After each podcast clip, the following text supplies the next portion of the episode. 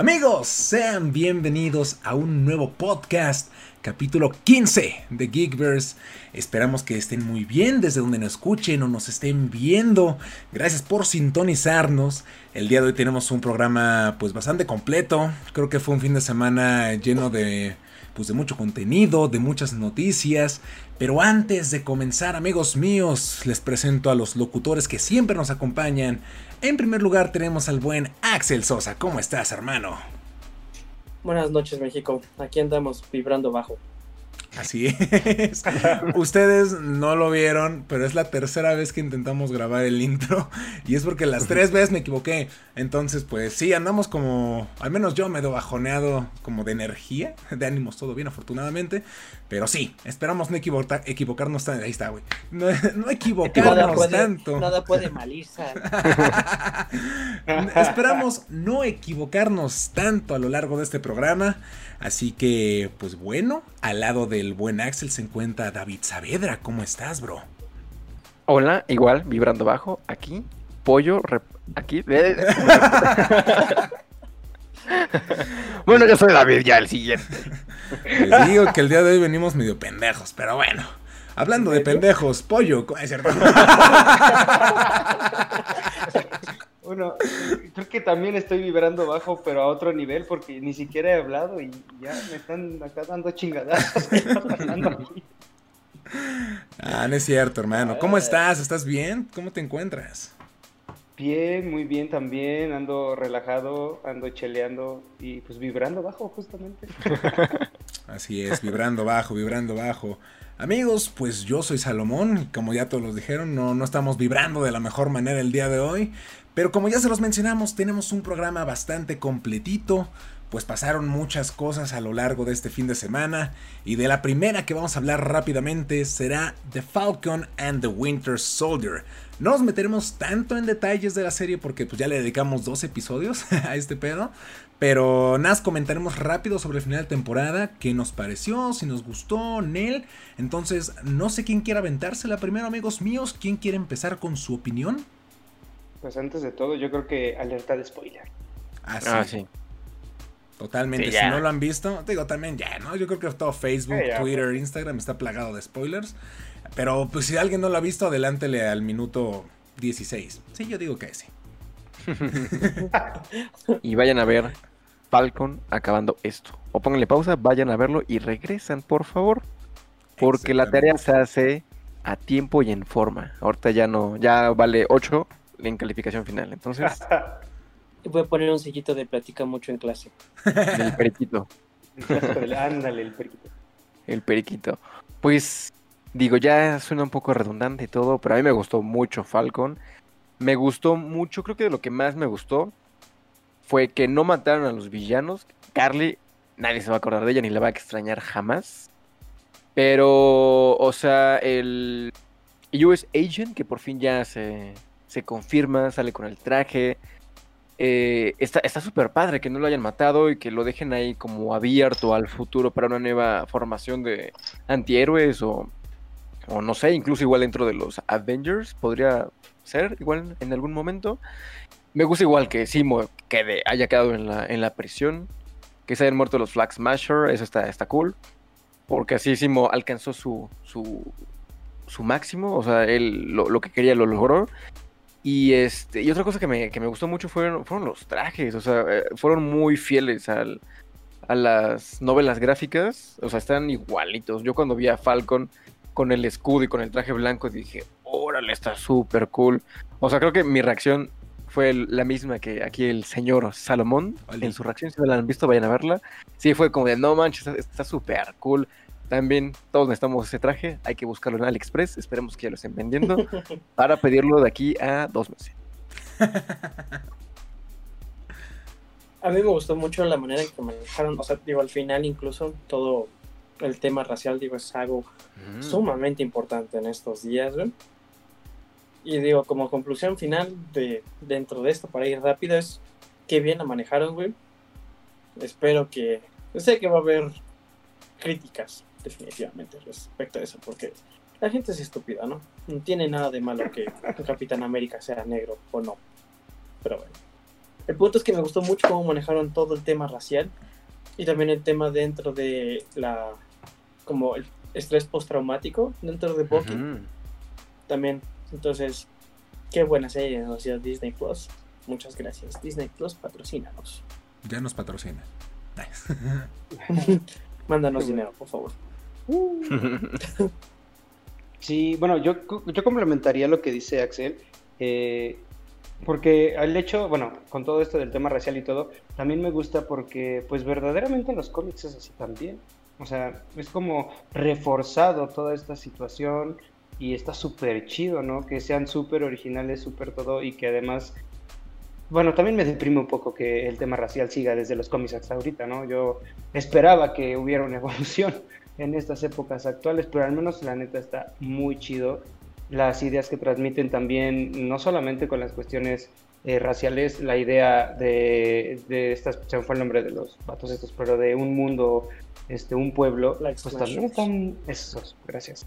Este, también está muy padre. ¿Cuántas veces hemos vivido, y más ahorita y en este país, que nos ven que estamos en México, eh, pues todas las cuestiones de inmigrantes y toda esta situación, y que de repente le pegan a esto de, a ver, somos un pueblo, ¿no? Y, el super speech que se avienta este cabrón como de, güey, es que ustedes que tienen el poder deberían comprenderlo más, ¿no? O sea, bueno, a mí me gustó muchísimo, muchísimo, la verdad. Y es que sabes que apenas estaba viendo también el video de un TikToker que más o menos estaba analizando esto desde, desde su punto de vista. Y de hecho me gustó muchísimo lo que dijo porque mencionó más o menos que obviamente todo, digo, todo la serie toca un tema fundamental que sería en esos momentos el, el movimiento del Black Lives Matter, ¿no?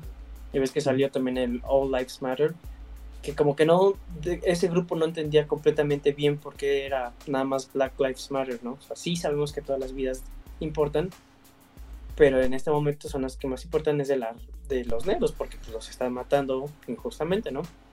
Estaba comparando este movimiento de los Flag Smashers con el All Lives Matter, que sí es un, una buena intención, pero llevada de una mala manera. O sea, como que no, no tenía ni pies ni cabeza eso. Así es, así es, no tenía ni pies ni cabeza, no tenía ni pies ni cabeza.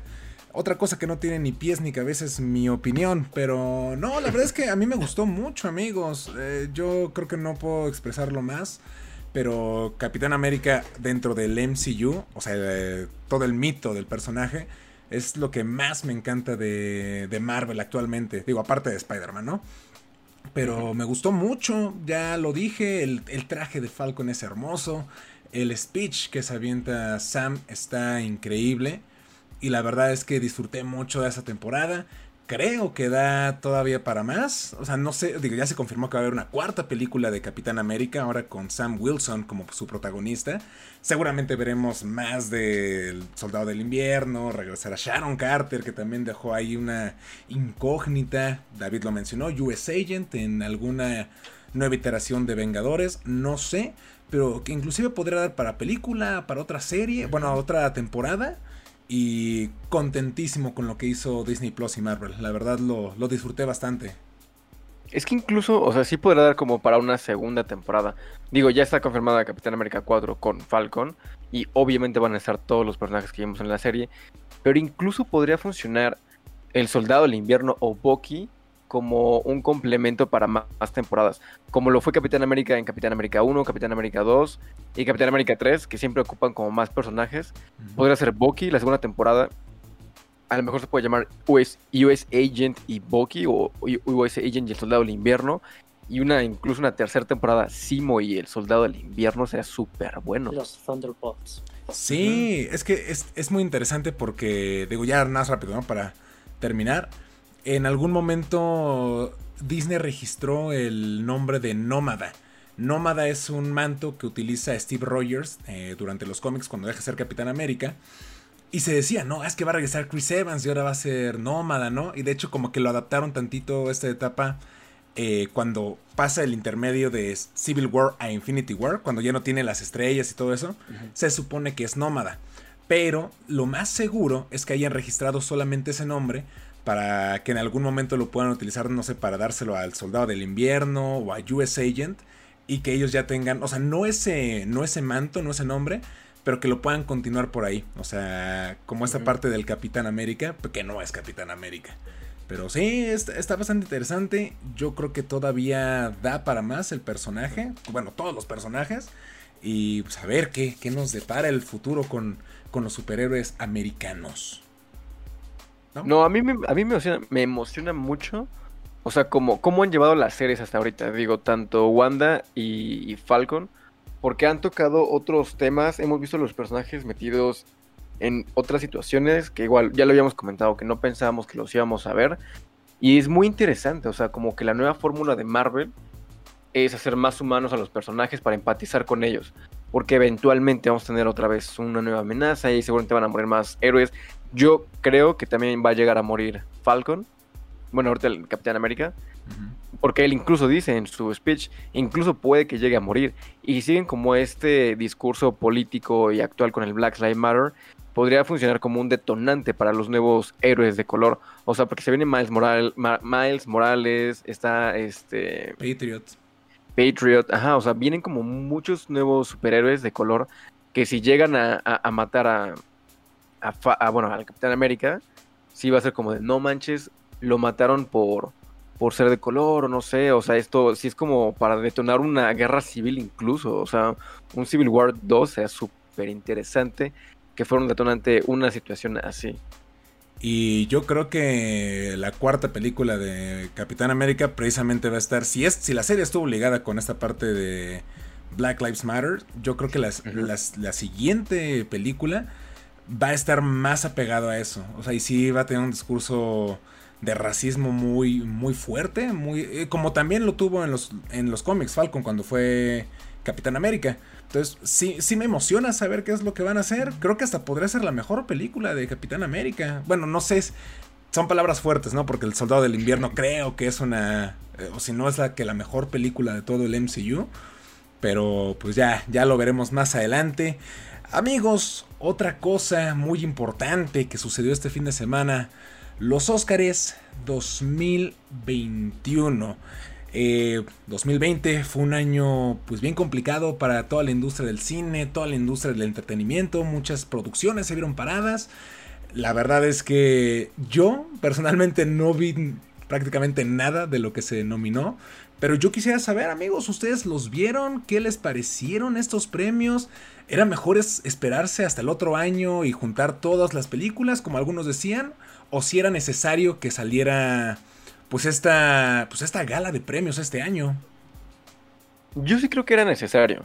O sea, era necesario porque muchas películas se arriesgaron a estrenar en plataformas. O sea, y estamos hablando de, grandes películas que no quisieron estrenar porque tienen que verse en salas. Digo, cualquier película debería verse en sala. Es lo, lo normal, lo ideal para lo que está pensado. Porque una de las grandes contendientes que seguramente iba a estar en el Oscar era Dune, de Denis Villeneuve. También estaba este, The French Dispatch, de Wes Anderson. Y fueron dos ausentes que, pudieron haber estado fácilmente nominadas ahorita al, Oscar.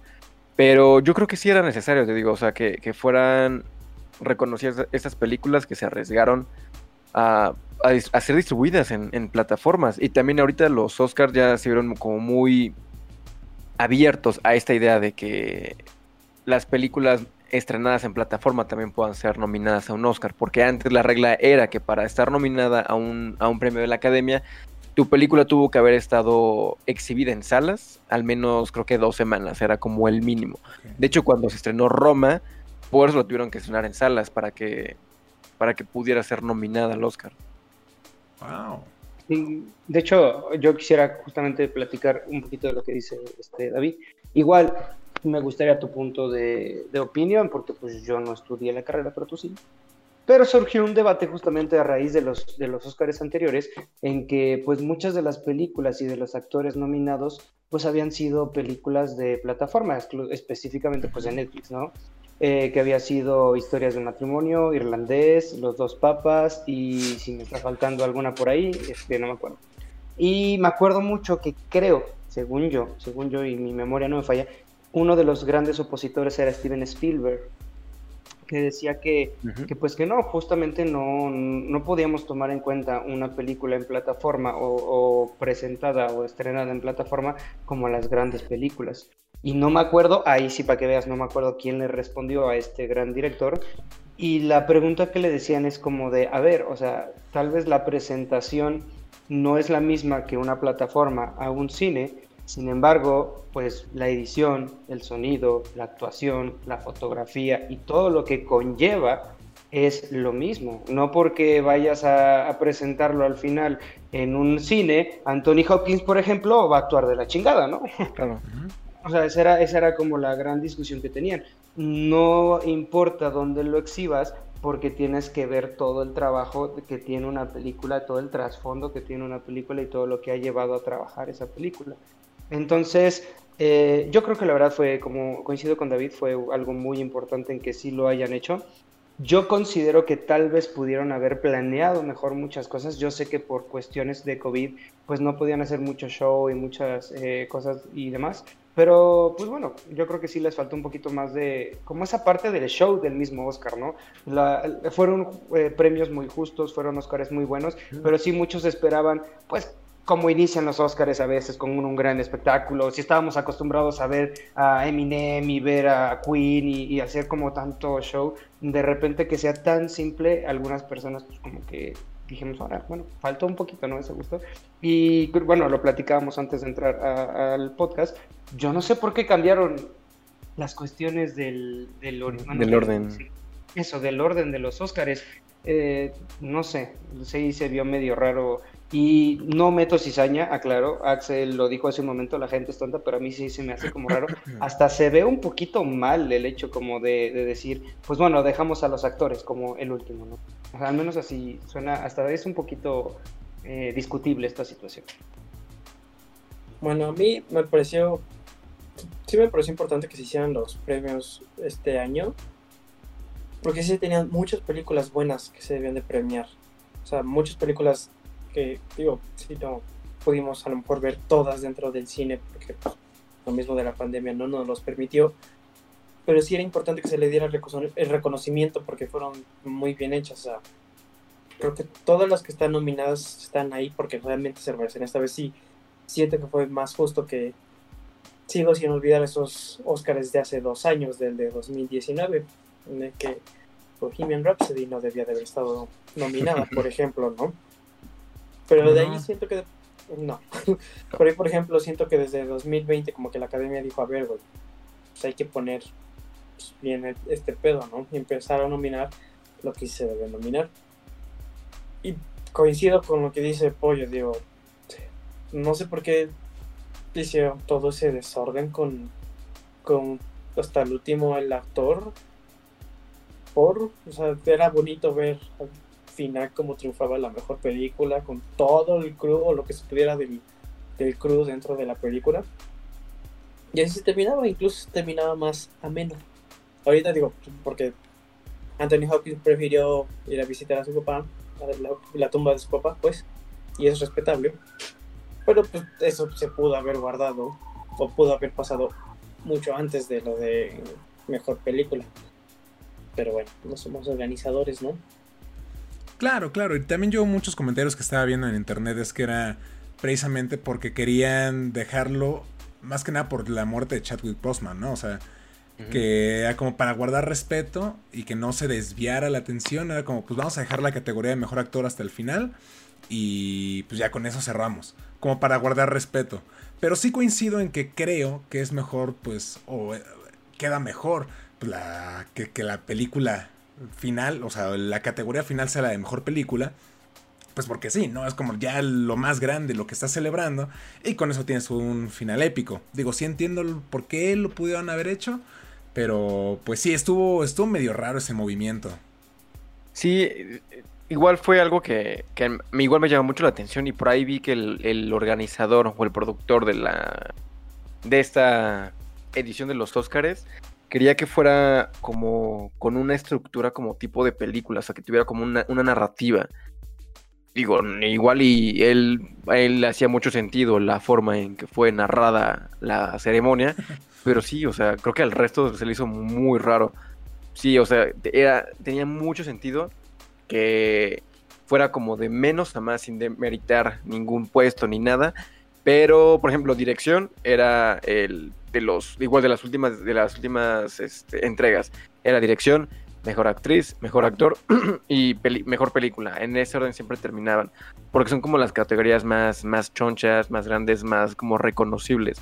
Y ahorita creo que mejor dirección fue al principio, o sea, la primera mitad de la, de la ceremonia se premió la uh, se dio el premio a mejor dirección, que eso fue también muy raro. Eh, fue creo que de las únicas cosas que no me gustaron de los de la ceremonia, pero ahorita les cuento que fue lo que más me gustó.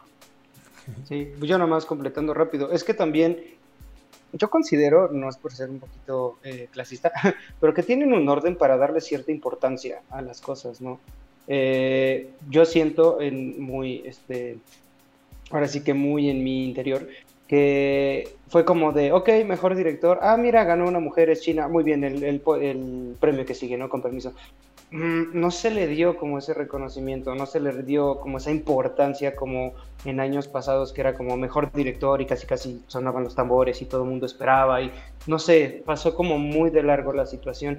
También no sé si se lleve, bueno, si yo lo sentí así, porque además de la modificación, hicieron como una Mm, no sé, también como un cambio en la cuestión de presentar a los nominados.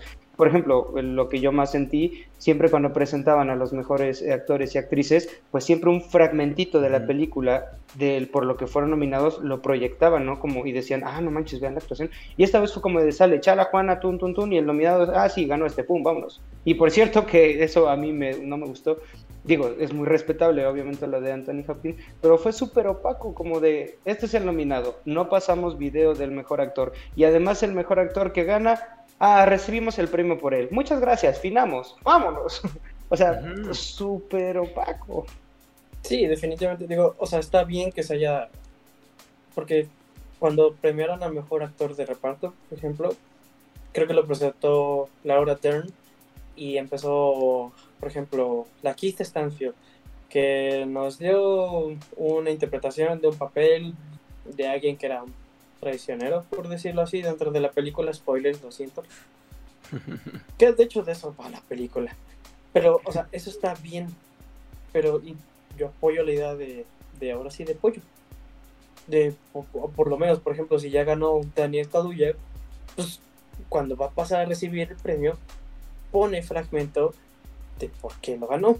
No tienes que estarlo poniendo después o no lo tiene que estar poniendo, por ejemplo, nosotros lo vimos con TNT, no tiene por qué estarlo poniendo TNT, para que veas por qué está nominado, por qué ganó como mejor actor, O sea, por ejemplo, que me perdí, no he podido ver no más Yo sé que Francis McDormand es una chingona, es una chingona, obviamente, pero me hubiera gustado ver fragmento que diga, por esta razón la nominamos y por esta razón ganó, Sí, sí, sí, rápido antes de que hables algo. Y por ejemplo, también los cortos, en los cortos también pasaban un pedacito del corto y esta vez fue como, ¿qué pasa?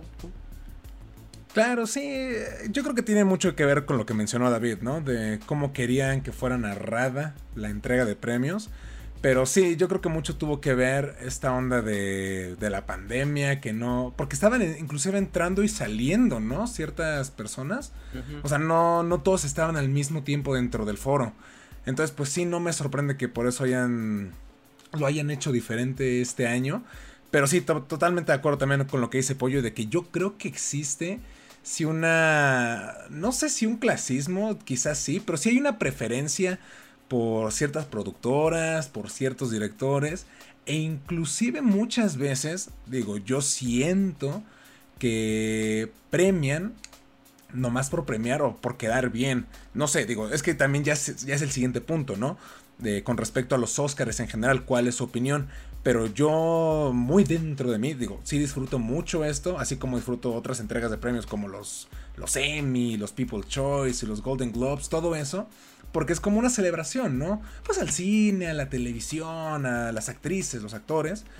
Pero sí de repente siento que los Oscars se van más que nada por quién tiene más jale. Eh, o por quién hizo mejor este, no sé, una mejor distribución, una mejor promoción, más comercial, que realmente decir, ah, esto, este güey se lo merece por tal. no sé, yo siento que eso, que eso pasa con los Oscars y se ve muy reflejado en la parte de animación y yo creo que aquí Axel me podría corroborar esto.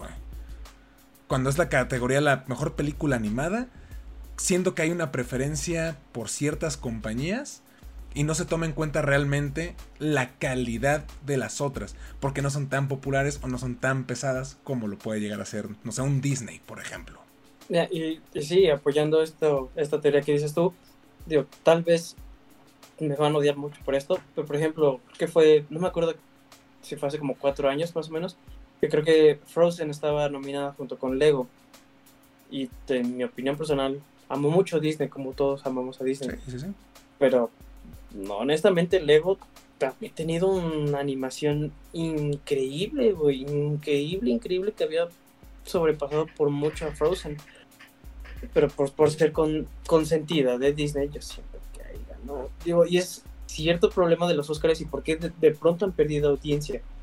Porque de pronto se hace demasiado predecible. Ah, pues es que va a ganar otra vez Disney, ¿no?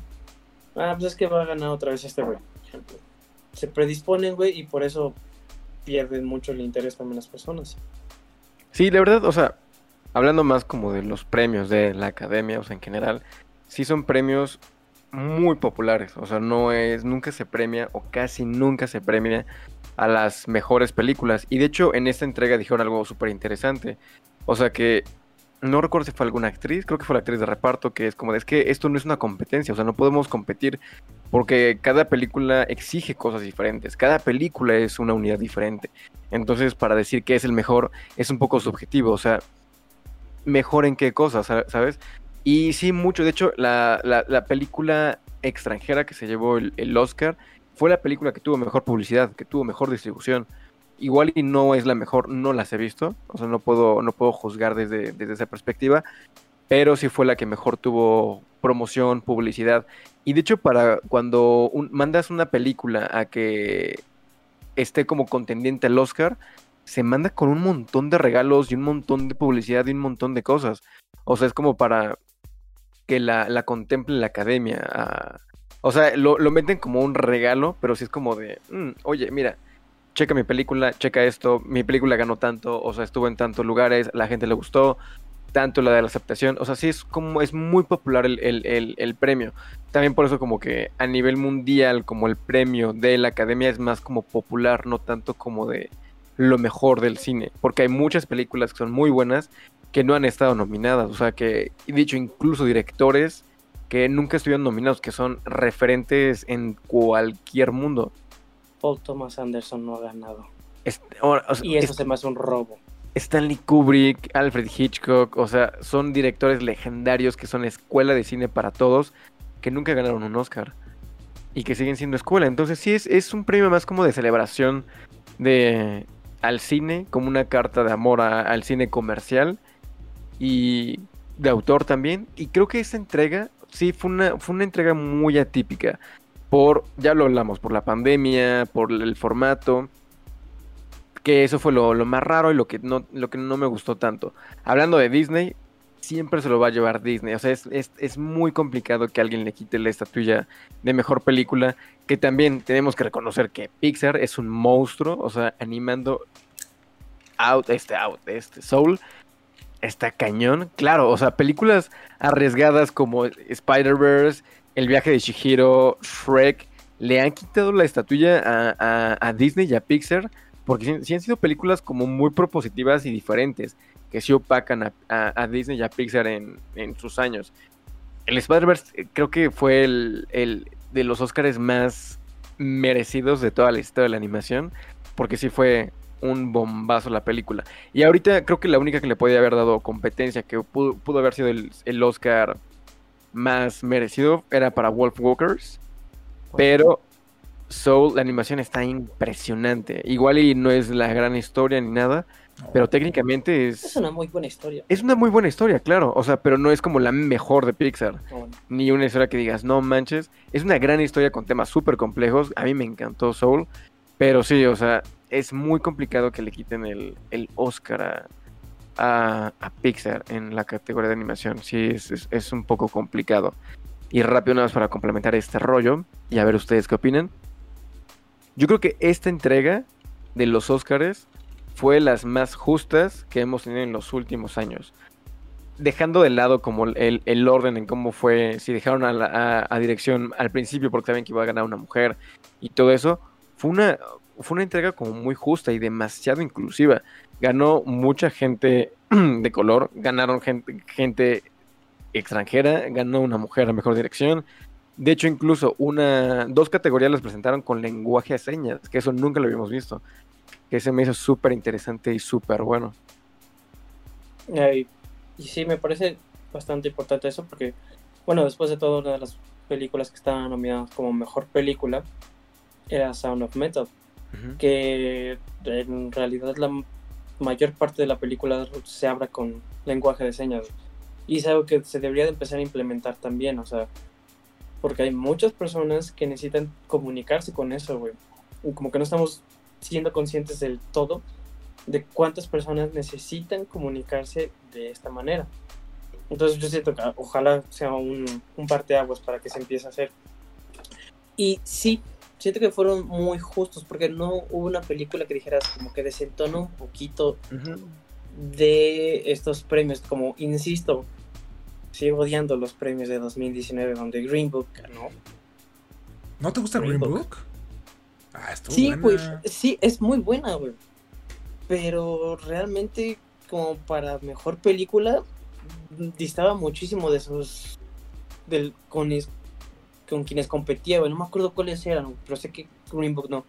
Y por ejemplo, creo que también. Este. Que haya nominado, insisto, Bohemian Rhapsody, Y que le hayan dado mejor edición con esos cortes tan culeros. Digo, sí he llevado si alguien se queja, sí, sí he llevado edición. Estudié comunicación. Lo siento. Uy, sí, comunicación. es, una, es una miscelánea de todo, pero sí la llevé, ¿no? Pero sí, siento que fueron justos. Mira, yo solamente quiero decir algo con respecto a lo que estaba mencionando David, de que fueron unos premios muy inclusivos. Yo espero que siga esto, porque no sé si nada más lo han estado haciendo por no quiero pensar por cumplir una cuota de, ah, si hay que demostrarles que sí somos bien inclusivos. Yo espero que no. Y que no lo hayan hecho nada más este año que por pandemia y aprovechando que seguramente sabían que no iban a tener tanta gente para que digan después, ah, no, pero sí lo hicimos en el 2021.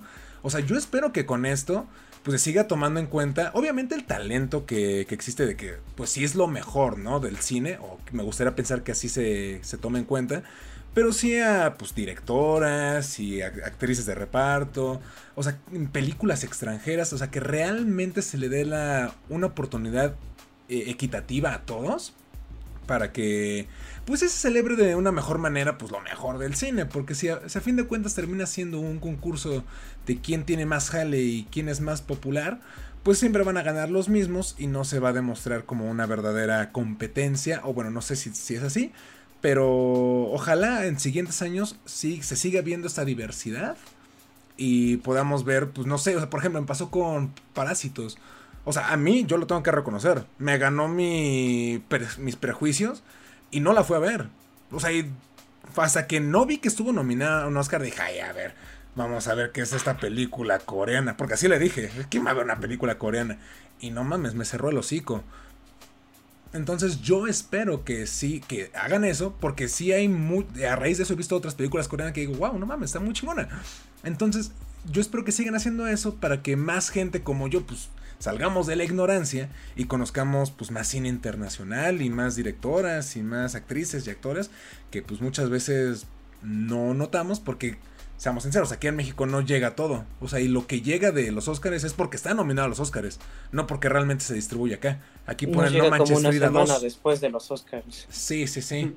No, y dicho, o sea, es que los filtros para llegar al Oscar es porque tu película antes ya tuvo cierto reconocimiento.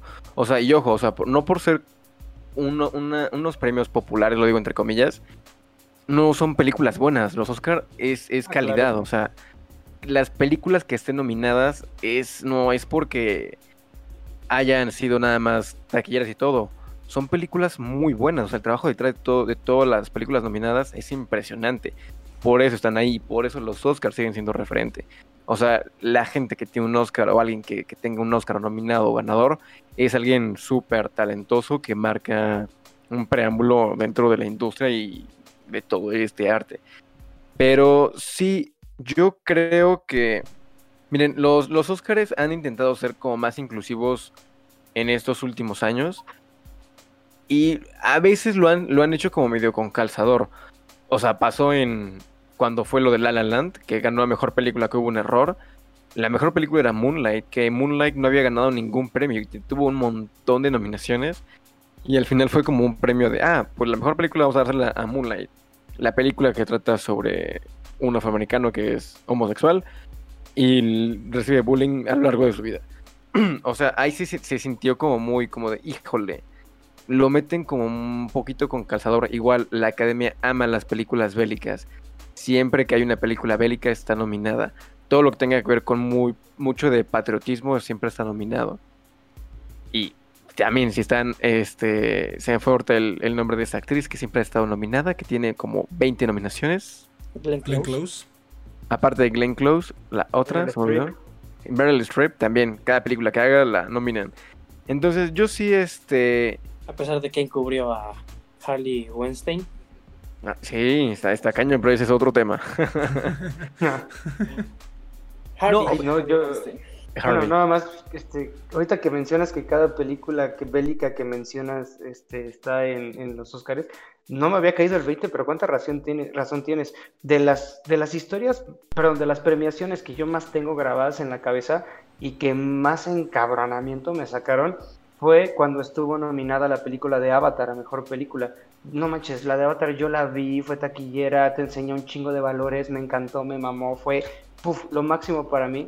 Y yo estaba viendo los Óscares y gana Zona de Guerra. Yo dije, ¿qué mierda de película es esta? Y me regañó todavía mi papá y me dijo, ¿ya la viste? Y yo, no, pues no digas hasta que la veas. Y dije, bueno, güey, me regañó con justa razón. Vi la película de Zona de Guerra y salí más encabronado. ¿Qué mierda de película era esa, güey? No ah, está buena. O sea, Sí, está buena. o sea, güey. sí está buena, güey. No está mal, pero es que... Fue la primera mujer en ganar este, también. Sí, esa fue la vez que, Ujú. que mejor director. Pero es que ya a lo que voy ahorita es... con, ella, con Chloe Chao es la, la segunda y la primera asiática. Exactamente, pero a lo que voy es, o sea, no sé cómo cambie la situación y todo, pero si una película te demuestra, por ejemplo, Avatar, desde mi punto de vista, este, valores, cuidado de la naturaleza, ver que el mundo es una, joder, una jodera, que el hombre chinga todo, y gana la de guerra, ¿qué pedo? no sé, tal vez mi visión es muy distinta, no, no soy cineasta tampoco, pero ese es mi punto. No, claro, digo, también Avatar tuvo mucho guerra, hermano. Creo que Bueno, todo, la- pues, sí, todo el o conflicto sea, es una guerra. Pero a lo que voy no era, no era lo mismo esa guerra a la otra. No, guerra. no, no, sí, o sea, esta era una guerra que no existió en la vida real, ¿no?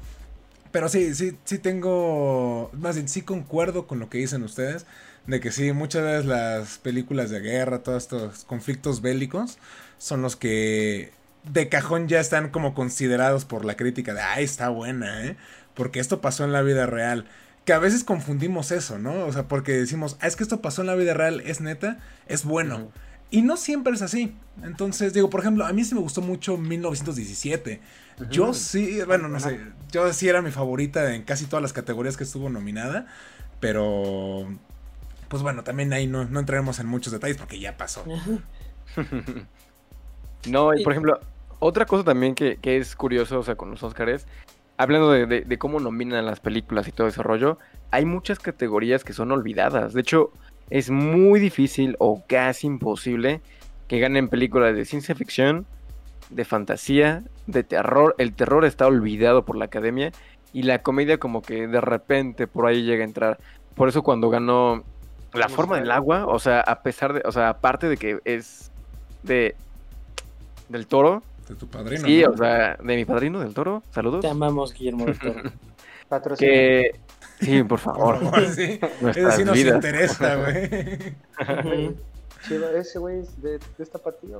Sí, la verdad, o sea, está, está cañón, o sea, que, que, que ese año haya ganado La forma del agua mejor película, el mejor director, o sea, sí, es como de wow, o sea, es muy raro ver ese tipo de cosas.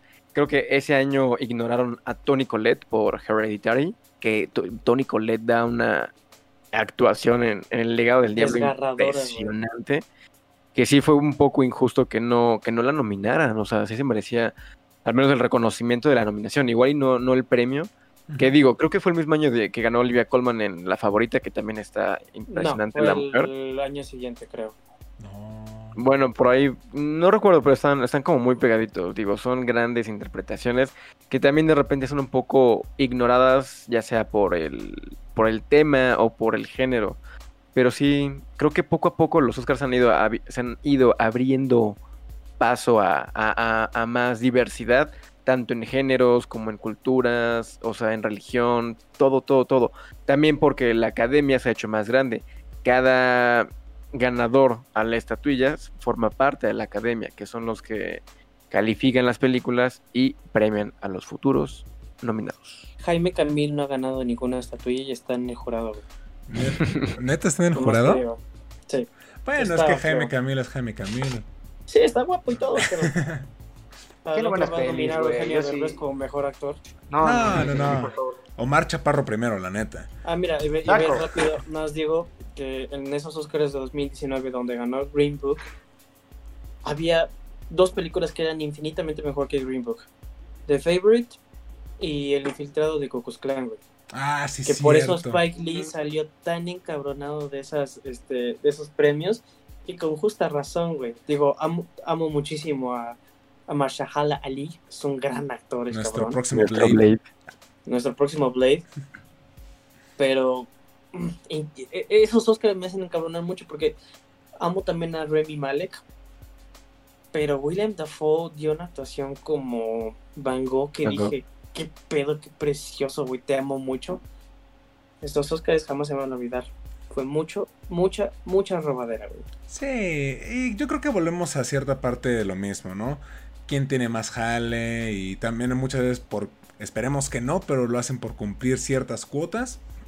Pero, pues como dice David, ¿no? La, pues la academia está evolucionando y creo que están aprendiendo a adaptarse a estos tiempos. O sea, ya lo hemos visto en los últimos años que han ido como siendo más inclusivos y eso se celebra, eso está muy bien. Pero pues poco a poco tienen que ir mejorando, porque digo, ahorita lo que vimos con la pandemia fue precisamente eso, que pues la mayoría de las películas que se nominaron estuvieron en servicios de streaming, que pues antes era impensable, ¿no? Pero pues sí, ya también el... Sí, sí, sí, ¿no? Y que se ve mal. Mucha gente lo ve con recelo, las plataformas. Entonces, pues sí, yo creo que pues tiene que ser una manera de abrir camino a, pues, a, las, a, las, a las plataformas digitales, a cómo consumimos cine, porque el streaming ya llegó para quedarse. O sea, ya hay gente que si tú le preguntas, te dice, no, yo, o sea, de ir al cine o ponerme Netflix, prefiero Netflix. Digo, yo no, sinceramente no, yo sí soy Team Cine por siempre. Pero sí es algo innegable, ¿no? Que el streaming llegó a arrasar y cambiar toda una generación. Y, no está mal, güey. No está mal, digo, sobre todo en, estos dos años complicadísimos que hemos tenido. Es realmente un escape a una terrible realidad que estamos enfrentando, ¿no? Pero yo creo que lo que podríamos hacer es realmente buscar un equilibrio, güey. Digo, a lo mejor no muchas personas tendrían el acceso o tienen el acceso a plataformas de streaming y es un poquito más sencillo poder decir, ¿sabes qué? Si voy al cine, porque es nada más pagar, ¿cuánto? 200, 300 pesos, que estar pagando 200, 300 pesos al mes, ¿no? No sé, ahí tendrá que ver una cuestión más que nada de economía, no soy, no soy un economista, estudio comunicación, No sé cambiar un bombillo, mi papá.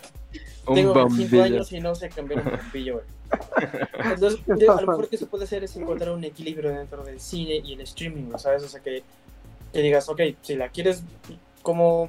Es que no sé si se aplique bien como lo que está haciendo HBO o Disney, que va a estar estreno simultáneo en las plataformas y después, y al mismo tiempo en el cine.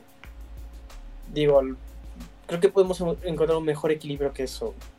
Sí, este, pues mira, eh, es que sí, yo creo que tendríamos que encontrar un equilibrio porque, mira, voy a aceptar, creo que nosotros cuatro, gracias a Dios, nos ha ido bien, no somos, eh, pues, un sector, no quiero sonar como un poquito mal, pero que haya tenido mala economía o que hayamos tenido como una mala situación económica, Pero, güey, también reconozco que no me da para andar pagando Paramount, Netflix, HBO, Disney Plus. O sea, son como siete, seis, o sea, seis, siete plataformas.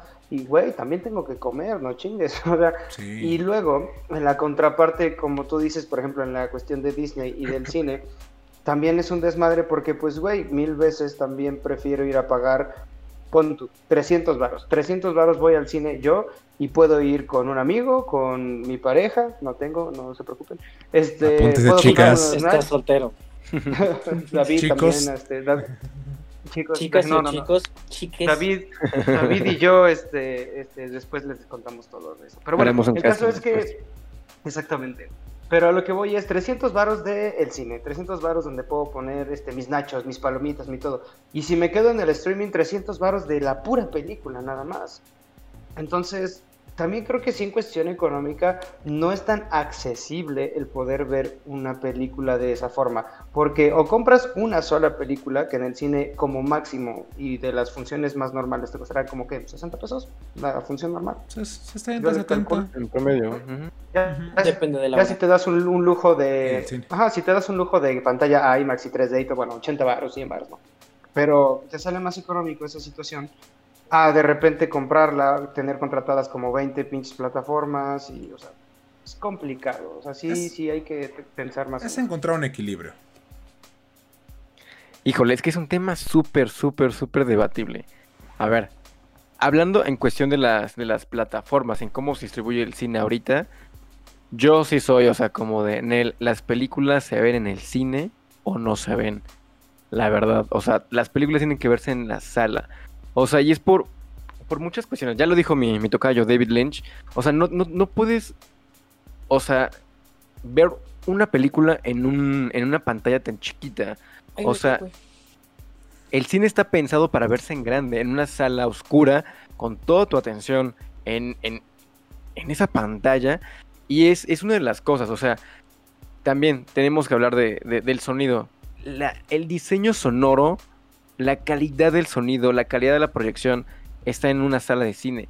Creo que me atrevo a decir que incluso un 5% de la población que ve películas en su casa es la que tiene un equipo adecuado para ver una película como debería de verse, o sea, como debería de verse y como debería escucharse, porque el sonido es el, la 50, el otro 50% de, de, una película, el 50% es la, parte visual, el otro 50% es la parte auditiva.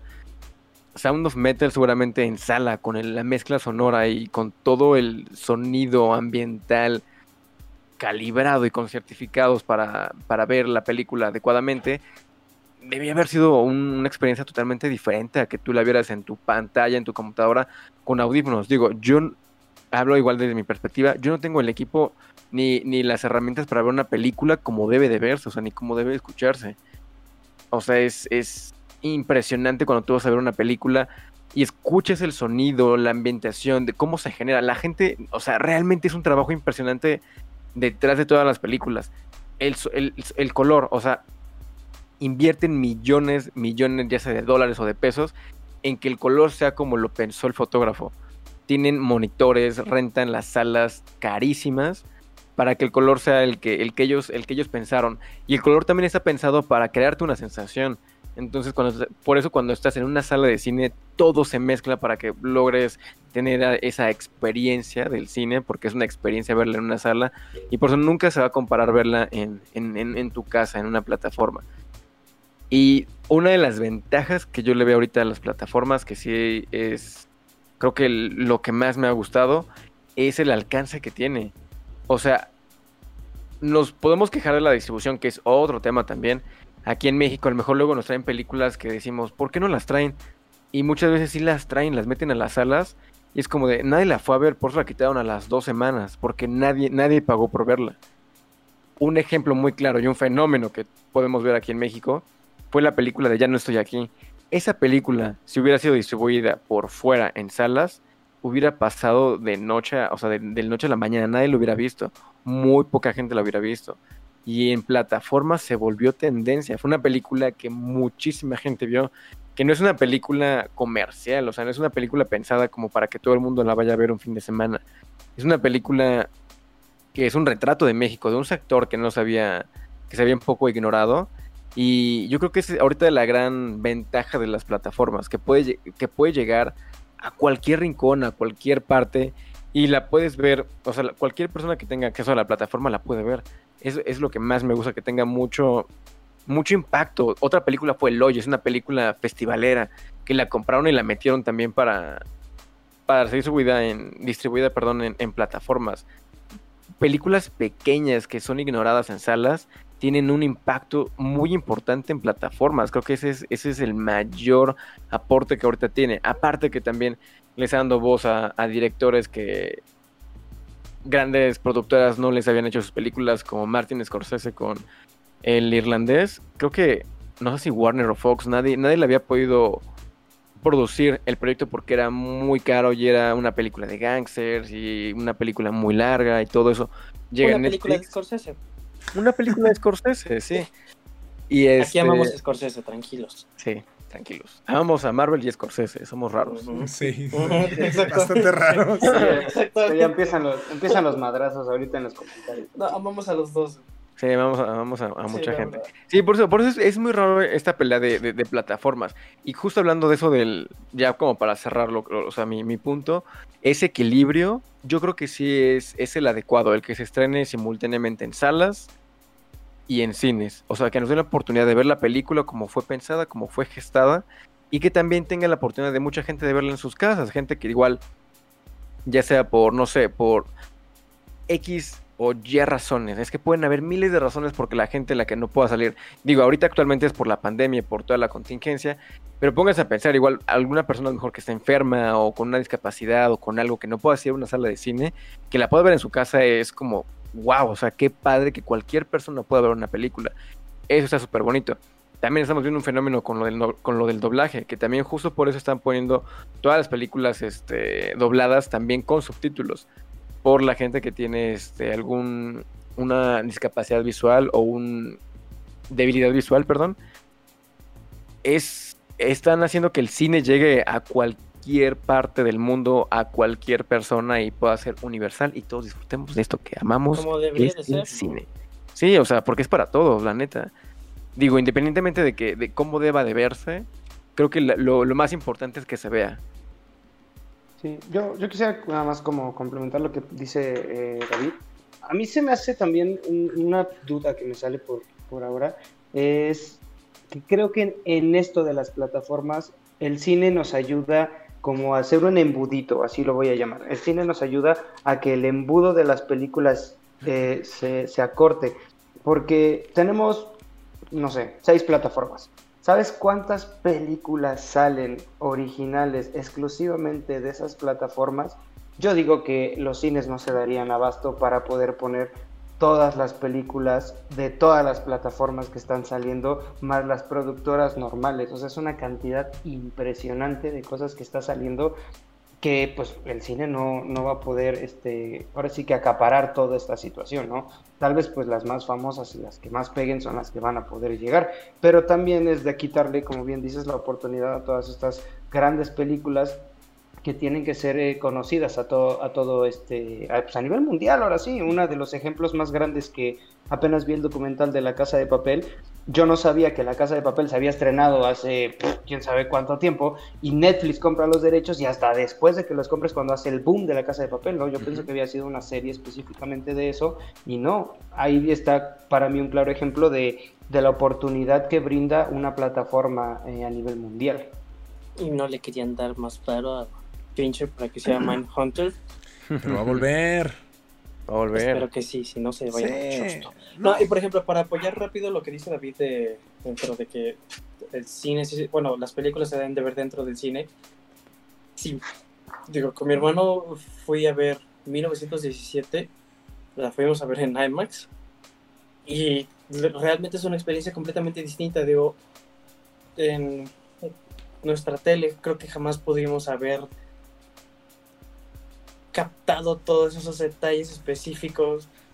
Esa, eh, por ejemplo, que Roger Dickens, que ganó su Oscar por, por esta película, porque la fotografía es preciosísima y en IMAX, y porque estaba pensada para que se pongan en pantallas IMAX. Exacto, para que se pueda, por eso. acaparar todos los detalles que Roger Dickens como director de fotografía estaba dando. Tanto la música como la manera en que Sam Mendes dirigió esta película y todo eso. Entonces, sí, las películas pertenecen al cine.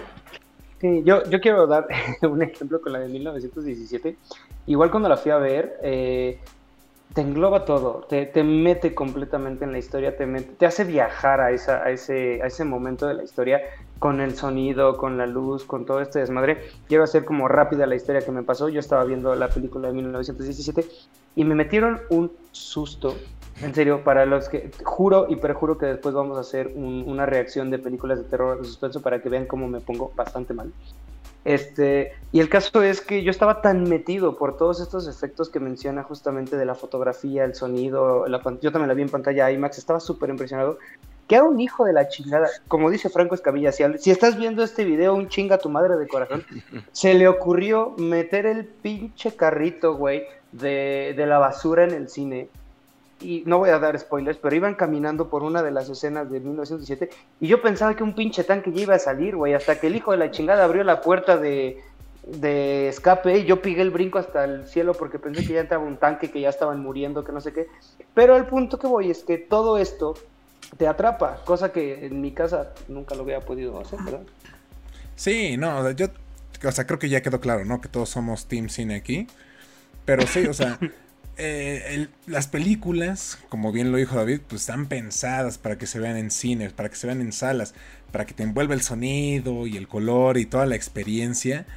Y digo, no me sorprendería que dentro de algunos años, pues también Netflix diga, pues, ¿por qué no? Yo hago mi propia cadena de cine y pongo ahí mis películas, las que valgan la pena, ¿no? Obviamente no vas a poner la, alguna serie X de, o película de, de todos los chicos que me enamoré.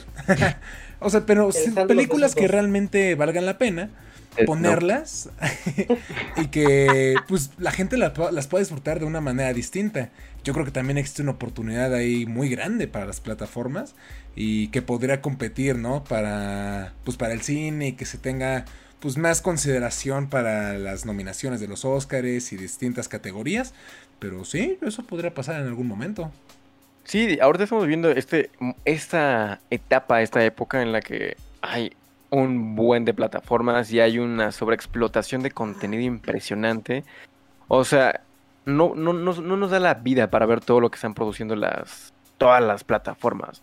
O sea, por muy bueno que sea o, por mucho que te antoje, no, no, te da, o sea, el tiempo, la rutina, la vida para ver todo lo que están produciendo. Y también esa es una, una desventaja, también yo le vería. Porque, digo, ya, ya, ya nos acostumbramos igual a todo, a que todo va muy rápido. Cuando estrenan una película, o sea, para hacer una película te llevas mucho tiempo, mucho dinero, mucho esfuerzo, mucha vida. La ves en dos horas, a la semana, al día siguiente sale una nueva película la ves y se te olvidó la, del día de atrás, o sea, la del día anterior. Es todo tan rápido, tan... Sí, todo, todo pasa tan rápido que, que, por eso estamos consumiendo ahorita las series como maratón. O sea, Stranger Things 4 la van a subir un fin de semana y nos las vamos a acabar en un día. Y tardaron en hacerla año y medio, dos años. O sea, es... Somos ahorita un atasque visual, todo mundo. Y no sí, llenadera. Sí, no tenemos llenadera y justo también por eso están saliendo cada vez más plataformas. O sea, lo que decía Apoyo, o sea, no podemos pagar ya 7, 6 plataformas, 8 plataformas, porque pues ya no es factible, digo, ni para nuestro tiempo ni para nuestra cartera. Sí, no. Lo que está padre es que sí le den voz como a mucha gente y lo que decíamos, o sea, que, que, se distribuya todo el cine y todo lo que se, esté haciendo en, en, todo el mundo para que todo el mundo o sea, lo, lo conozca y, y siga esta mega globalización. Y multiculturalidad, o sea, porque está, está impresionante todo, o sea, las formas de pensar y de ver la vida en todas partes del mundo se ven en, en todas estas bellas producciones, películas, series, animación y de todo lo que hemos estado consumiendo a lo largo de estos últimos, creo que 10, 7 años más o menos. Sí, ya. Ya lleva para un buen rato que estas cosas llegaron y se van a quedar. Ahora sí que también dependerá, ¿no? De, de cómo lo manejen, de cómo se empiece pues, a ser tan factible que podamos consumir más y más. Quizás ya llegará un punto en el que, ¿sabes qué? Pues este mes sí pago estas tres, el siguiente me pago a las otras y veo todo lo que quiero ver. Porque pues sí, ya se está volviendo como el cable, ¿no? Al fin de cuentas. Entonces, pues sí, yo creo que será cuestión de ver cómo es que evoluciona todo esto. Yo creo que sí tiene como una parte pues muy importante en la manera que consumimos películas, consumimos series y que pues tenemos que ver cómo, cómo cambia y nos cambia. Pero amigos... escucha, escucha, rápido antes de que finalice. Vamos a regresar a los blockbusters, pero digitales no vamos a tener que pagar todo. Va a ser como un catálogo libre y pagas la que quieras. Pues sí, yo creo que algo así podría ser. Rentar. Sí, como ya lo hace pues, también Amazon con Prime, ¿no? no, no están todas, pero pues ahí están las que quieras ver, también Apple, entonces, pues sí, ya será cuestión de ver qué es lo que pasa en los siguientes años. Pero bueno, ahora sí, amigos, eh, pues creo que le damos fin a este programa ya se nos pasó la hora, ya sabemos que más o menos cuando llegamos a la hora es el momento de cortarle. Entonces, no sé si ustedes quieran cerrar con algún comentario extra antes de despedirnos, para que lo den de una vez. Yo nada más puedo decirlo. Trent Reznor, qué bueno que ganaste este premio, sé que jamás vas a ver esto, esperemos que sí. Te lo mereces, papito.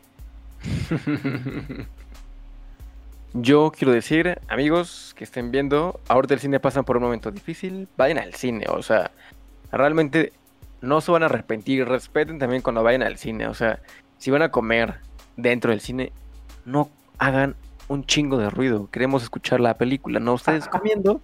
Y también, si les están mandando mensajes, no, no ocupen el teléfono.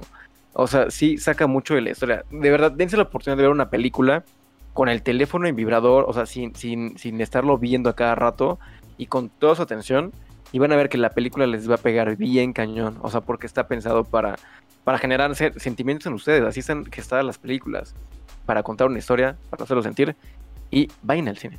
Ese es mi comentario final. Respeten el cine, vayan y respeten a ustedes y a los espectadores. pues bueno, no, no puedo competir contra ese comentario tan fuerte que nos ha hecho David. Yo diría, vayan al cine y yo solo quiero decirle al tío Netflix que nos patrocine, por favor. Hemos mencionado demasiado en este, en este podcast, así que necesitamos que pues, sientas un poquito de aprecio a nosotros y vamos a ayudar a David. Hace un momento dijimos que que pues estaba soltero para todas las chicuelonas que están pero, pero debo, debo confesar en público, porque yo sé que este va a ser el parteaguas para que David encuentre el amor de su vida. Eh, si algún miembro de Matiz está viendo esto, por favor, díganle a Melissa que le mande un mensaje a David, porque es el amor platónico de este hombre. O Melissa, si estás viendo esto, por favor, háblale en serio, no sabes. Vamos a los Oscar, Melissa. Vas a ir, vas a ir junto a mí. Sí, entonces, por favor, o si alguien conoce a alguien de Matiz, hagan llegar este video, por favor. Así es, y con esa bonita reflexión, con esa bonita petición, pues nos despedimos amigos. Muchísimas gracias por vernos, por escucharnos, dependiendo de dónde nos estén sintonizando. Eh, ya saben que nosotros les agradecemos mucho que nos vean y nos escuchen. Y pues Axel, por favor, dinos tus redes, dónde te podemos encontrar, dónde te podemos seguir. Me pueden encontrar como Axel Sosa 018 en Twitter y en Instagram como Axel Sosa 22. Se lo aprendí bien, güey. Ahí está, ya por fin se aprendió su propio usuario de Instagram. David, tus redes. Yo estoy como David Sal con doble A en Instagram y David-Sal con doble A también en Twitter. Y como ya se la saben, tengo una productora que se llama 1995 Pictures. La pueden encontrar en Instagram porque pronto van a estar escuchando mucho de eso. Están preparando cosas. Yo sé que siempre se dice eso, pero ya lo dije. Las cosas llevan tiempo de prepararse, entonces ya cuando lo vean van a decir, ojo, y vamos a seguirla. Sí, exactamente. Las cosas llevan su tiempo de preparación, su tiempo de cocción. Entonces, pues ahí llegará algo muy interesante muy pronto. Pollo, por favor, despide y dinos tus redes, donde te podemos seguir.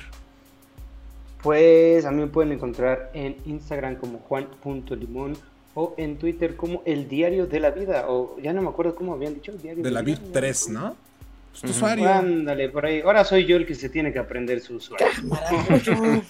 Ay, pollo. Pues ahí está el buen. Ay, perdón. sigan a la productora de David, porque de buena fuente, como una persona que ha corroborado su trabajo. Está muy chido. Sí, la verdad que está muy chido. Vayan a seguirlo. Ya pronto verán algo, se los prometemos. Pero pues bueno, de momento los dejamos aquí, amigos. Ahí me pueden encontrar como Salo DRS en todas las redes sociales habidas y por haber. Y las redes del canal son Geekord en Facebook, YouTube e Instagram próximamente en TikTok. Así que muchísimas gracias amigos por escucharnos, por vernos. Nos estamos viendo en la próxima. Bye bye. Te amo, Melissa. Te amo, Cinepolis. Adiós.